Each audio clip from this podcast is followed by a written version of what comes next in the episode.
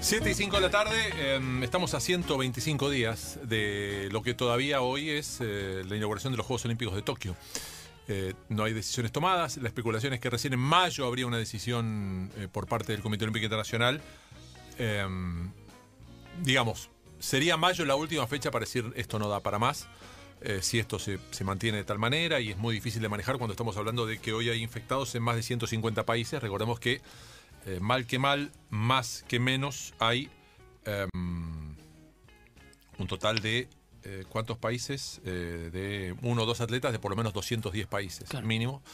Eh, y una de las personas que tiene garantizado su lugar en Tokio, en apenas el 57% de los deportistas confirmados que hay para los Juegos es Santiago Lange, y vamos a hablar con él un, un rato. Santi, ¿cómo vamos?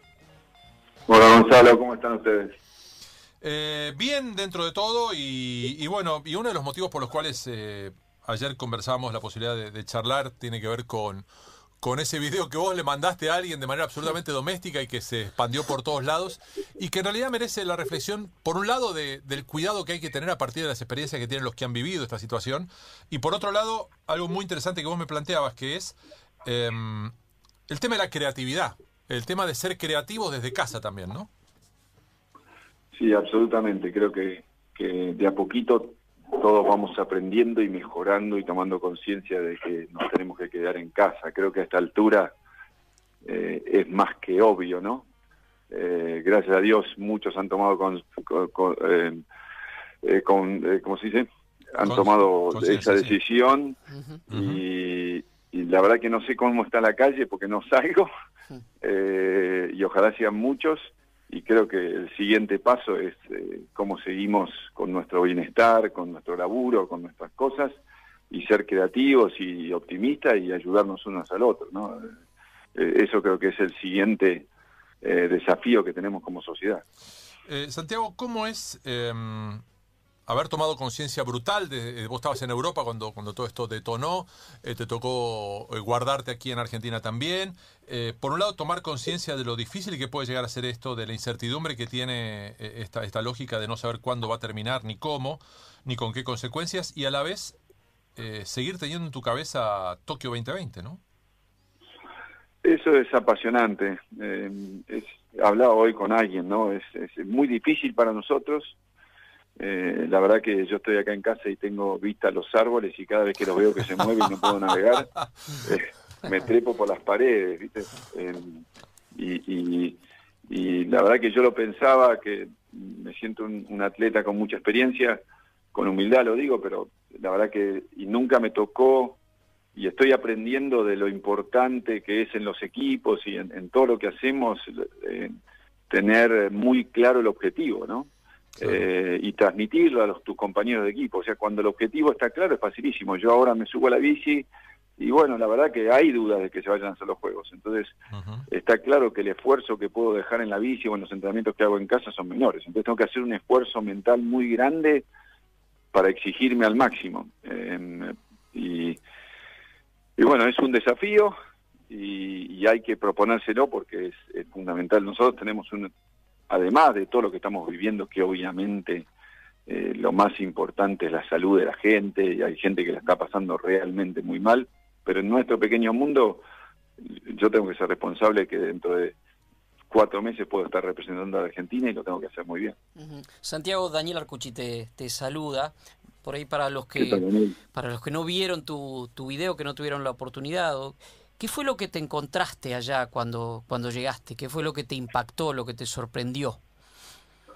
Creo que, que una catarata de aprendizaje como nos está pasando ahora, ¿no? Eh, yo llegué, me bajé del aeropuerto de Madrid y llamé a mi meteoróloga para empezar a planificar la semana respecto, nosotros hacemos eso para entender Sí. qué objetivo vamos a tener en la semana, depende del pronóstico, de viento, y, y ella me dice, ¿qué viniste para acá? Es decir, vive en Italia, es una doctora en, en meteorología, da charlas en, en todo el mundo, trabaja para la ONU, y me dice, ¿qué haces acá? Vive en Italia, estaba en- encerrada. Tomate el mismo avión de vuelta, me decía. Claro. Y yo no entendía nada de lo que me estaba diciendo. Eh, y, y le llamé a la organización, me dijeron, no, el torneo se hace, tu, tu, tu, tu deporte sale libre, se va a hacer, seguimos el trayecto y cuando llegamos a Palma armamos, entrenamos y al segundo día se empezaron a ir todos. Y pasó todo tan rápido, que tomamos conciencia tan rápido que eh, fue algo impresionante, porque después yo estaba, seguía en mi cabeza viendo la mejor manera de entrenar, casi termino en Italia, porque los italianos que son campeones del mundo me ofrecieron ir a entrenar a una base militar en cuarentena, aislados de todo, pero bueno, no me, iba, me daba miedo meterme en Italia por obvias razones. Eh, en ese momento las fronteras de Uruguay estaban abiertas, así que se ha sido a Uruguay. Tenía que tomar decisiones, o como equipo teníamos que tomar unas decisiones al minuto y, todo cambia. Y creo que es una de las cosas que estamos aprendiendo nosotros todos los días, de que este escenario no sabemos lo que va a pasar mañana. Eh, y hoy lo estamos viviendo en Argentina, no sabemos si mañana será cuarentena para todo el mundo. Eh, son todas decisiones súper complejas y nada, mi conclusión, que estoy debatiendo mucho sobre eh, lo que está pasando con los Juegos Olímpicos, es lo único que llego a concluir es que tenemos que estar todos unidos y apoyarnos cada uno en nuestros en nuestras cosas lo máximo que podamos. Es, es muy significativo, Santiago, lo que decís, porque vos viendo hoy, hoy ni loco dudarías como dudaste en ese momento, bueno, me voy a Italia, eh, digo, en ese momento que te ofrecieron los campeones del mundo y demás. Hoy, hoy, viendo la situación, y no pasaron ni cuánto, siete días, ocho días, y cómo ha cambiado la realidad. No, por supuesto, y cambia todos los días. O sea, yo hoy eh, estoy intentando averiguar si puedo entrar a Japón. Yo tengo que seguir haciendo mi laburo. Entonces estoy averiguando eh, si me puedo ir a Japón porque mis barcos van, a llegar a Japón y quizás como en, Japón ya la, enfermedad la tienen controlada, quizás ahí puedo navegar. Eh, si la cuarentena que estoy haciendo acá en Argentina me sirve para ingresar a Japón. Eh, la verdad que tengo un montón de, laburo para generar un nuevo plan, una nueva estrategia para nuestro equipo y, salir bien parados en el caso que los juegos se hagan. Guido. Santiago, quería consultarte a propósito de, de, esto que se viene y vos siendo representante de, los atletas argentinos eh, ante el Comité Olímpico Internacional, tengo entendido que eh, te van a formalizar un petitorio los atletas argentinos para que vos eleves al Comité Olímpico Internacional. Probablemente en las próximas horas eh, esto se, se, produzca. ¿Estás al tanto de eso? ¿Has tenido ya este, ese pedido formal de los atletas argentinos o te lo van a dar? te cuento cómo fue la historia. Básicamente yo eh, estaba, estoy muy activo desde casa intentando generar un buen nuevo plan, ¿no? Eh, cuando venía en el avión, como les contaba antes, estaba pensando en, alquilar una casa en el Delta y atracar el barco al lado para poder hacer la cuarentena con Ceci, con nuestro proveedor físico y poder seguir entrenando, porque nosotros, nuestro deporte tiene una particularidad que yo puedo navegar en el medio del río y no poner en riesgo a ningún ciudadano, que creo que es la prioridad por lejos. Ojo, que lo que estamos hablando acá no tiene, no, no tiene nada que ver con que quiero dejar siempre bien, bien en claro que por sobre todo está la vida. Después está lo que tenemos, nuestra responsabilidad que tenemos cada uno como en nuestro trabajo.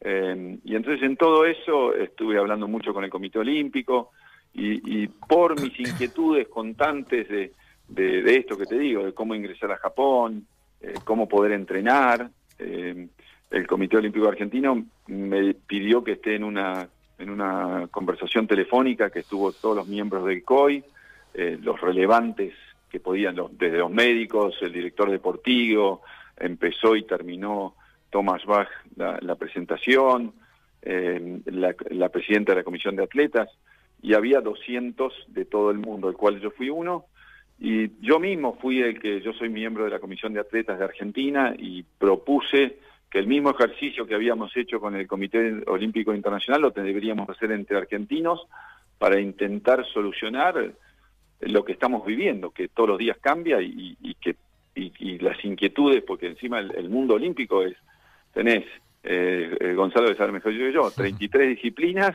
que cada uno tiene su realidad. Eh, es diferente la realidad que estamos viendo para Paula Pareto, que tiene que luchar contra alguien, que la mía, que puedo navegar sola en el medio del río. Es un mundial de más de 30 deportes y con el agregado de que para muchos de esos deportes es más importante un Juego Olímpico que un mundial. Claro, entonces eh, la complejidad es enorme y eso es la otra sensación que yo estuve, que estando en esa charla lo tenés. O sea, la complejidad es enorme.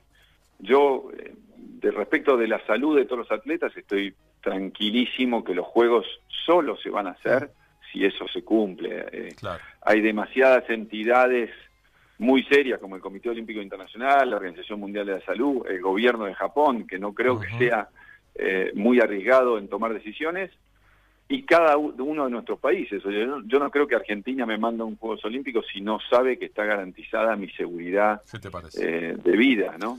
Entonces, en ese aspecto yo estoy tranquilo. Después tenemos que todos lidiar con este momento eh, lo mejor que podamos. Eh, mira, mientras hablamos, estoy viendo imágenes de TN en la estación 11. Hmm. El tren que está saliendo es un tren que tiene la misma congestión de un 24 de diciembre a las 9 de la noche. O sea, no, no hay no hay 5 centímetros entre una persona y otra. O sea, eh, cuando hablamos de... Y, obviamente es el cada uno tiene el derecho individual de querer hacer, eh, de, querer, de querer llegar a destino, ¿no? la contracara es otra. La contracara es por algo nos quieren instalar el tema de la, de la cuarentena total, porque esto, eh, esto en este momento puede haber 50 personas contagiadas y se potencia por 10, por 20 y, no vamos a dar y un día vamos a colapsar de verdad. Es, muy loco. Eh, pero a la vez fuerte lo que me estás contando. Es impresionante. Sí, sí, sí. Por eso en este momento la tele te, te, va a agarrar un ataque de locura, porque si no, no, no entendés la dualidad. Como tampoco, desde este lado, que es la gente que vuelve de laburar, a su casa, tenés la locura de los flacos que están haciendo cola para entrar en Gesell en Pinamar de vacaciones, ¿no? Esta cosa de, de qué difícil es, manejar, naturalmente, inclusive a nivel gubernamental, una sociedad en la cual eh, cuesta hacerse cargo de la responsabilidad uno, porque ves que hay enorme cantidad de gente irresponsable. Sí, yo, yo además, además de todo eso que es obvio, yo por suerte no prendo la televisión para intentar, intentar ver esas noticias eh, y me trato de mantener positivo y todo. Y, sí y además tenemos el además de todo eso que da bronca, tenemos el desafío de la de la disparidad de sociedad que tenemos, porque hay gente que yo la entiendo, ¿no? Que tiene que salir a, trabajar porque no tiene cómo comer. Entonces, esa gente sería la única que tiene que estar que le tenemos que dar el derecho de que a través de ciertos protocolos que están más que escritos, más que contados, eh, pueda ejercer su trabajo o la tenemos que apoyar de alguna manera u otra. Eh, es impresionante la diferencia de potencial. O sea, lees las noticias en, Italia, hoy te dicen no pagues ningún impuesto, no pagues, eh, si tenés un crédito no lo tenés que pagar, y bueno, entonces es más fácil tomar la decisión de quedarte en casa.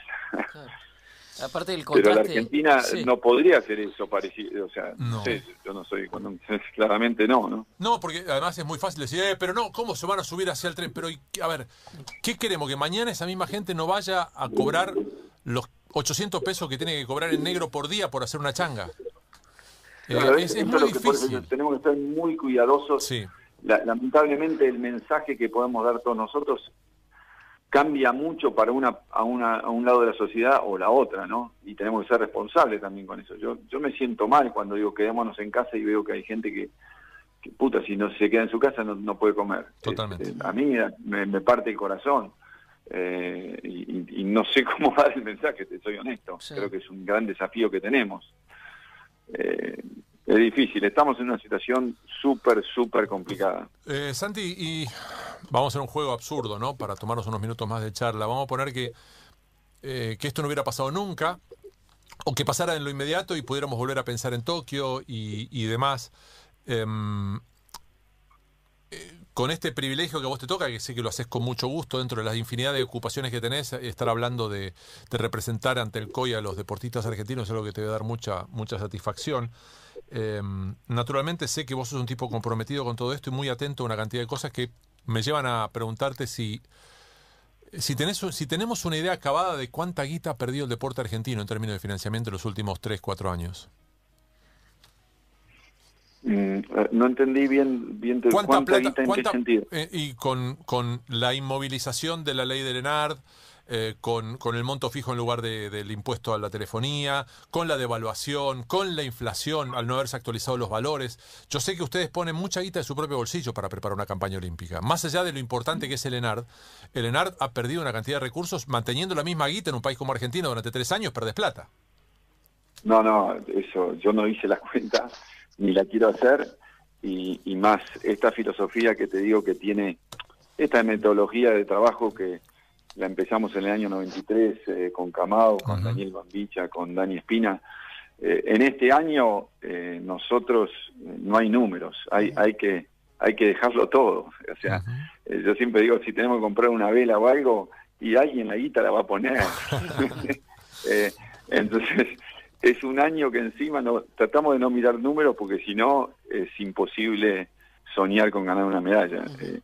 Eh, nada, después de los otros tres años tendremos que laburar más o terminemos la campaña olímpica endeudados, pero no es el momento de mirar las cuentas. En este momento, eh, la cabeza, mismo ahora, en esta situación que estamos tan, tan difícil, eh, nuestra cabeza, hablamos con Ceci tres veces por día, solo puede estar en ser mejores deportistas y estar mejor preparados para para el 24 de julio. Y sabiendo que todo esto le pasa a una pareja campeona olímpica, eh, imaginémonos, ya lo vamos a hablar con Guido también, lo que debe ser para el chico de Stribats, que es el último clasificado argentino en lucha, o lo que puede llegar a ser para... Eh, para cualquiera, para que se te ocurra que no tenga, que, que, que además sabe que va a ir a los Juegos sin una gran expectativa, de, sin una gran aspiración de, figuración, sin esta cosa de decir, bueno, por ahí se me da el albur de pegar una medalla y cambian algunas lógicas, tengo sponsors, eh, es, es como, como paradójico. La situación de, Santiago y Cecilia de no pensar en la guita que están poniendo para toda esta campaña es la posición de gente que para otros es privilegiada porque ha logrado una Somos privilegiados, no tengo absolutamente ninguna duda. Me siento la niña mimada del, del ENAR o del deporte argentino, no tengo duda. Después, sí, yo te puedo decir que mi primera campaña olímpica fue para Moscú y recién pude pelear por una medalla en el 2004. Ya pasaste por eso. Eh, entonces, es verdad, yo hice mi camino y de todo lo que decís, a mí lo que me pasa, y probablemente a vos Gonzalo te pasa lo mismo, es lo que yo no titubeo en admirar profundamente a cualquier deportista olímpico argentino. Hmm. Eh, yo me encuentro y, naturalmente no lo conozco, quizás nunca hablé con él, no sé ni qué deporte hace, estás en el desfile, lo tenés parado al lado o un día te juntás en el cenar. Naturalmente me genera una profunda admiración y no me importa si ganó medalla, no me ganó medalla, si ganó un panamericano o no. Solo sé que el tipo que estuvo ahí parado ha dejado muchísimo para estar ahí y nada, me, genera una emoción muy grande. Santiago, vos sabés que hablando de antecedentes justamente, pensaba en tu historia personal y, y vos ya pasaste por esto de luchar contra un enemigo medio invisible, que curiosamente, si no me equivoco, vos la definiste como una gripe que no era gripe y que paradójicamente te lo solucionó la medicina china.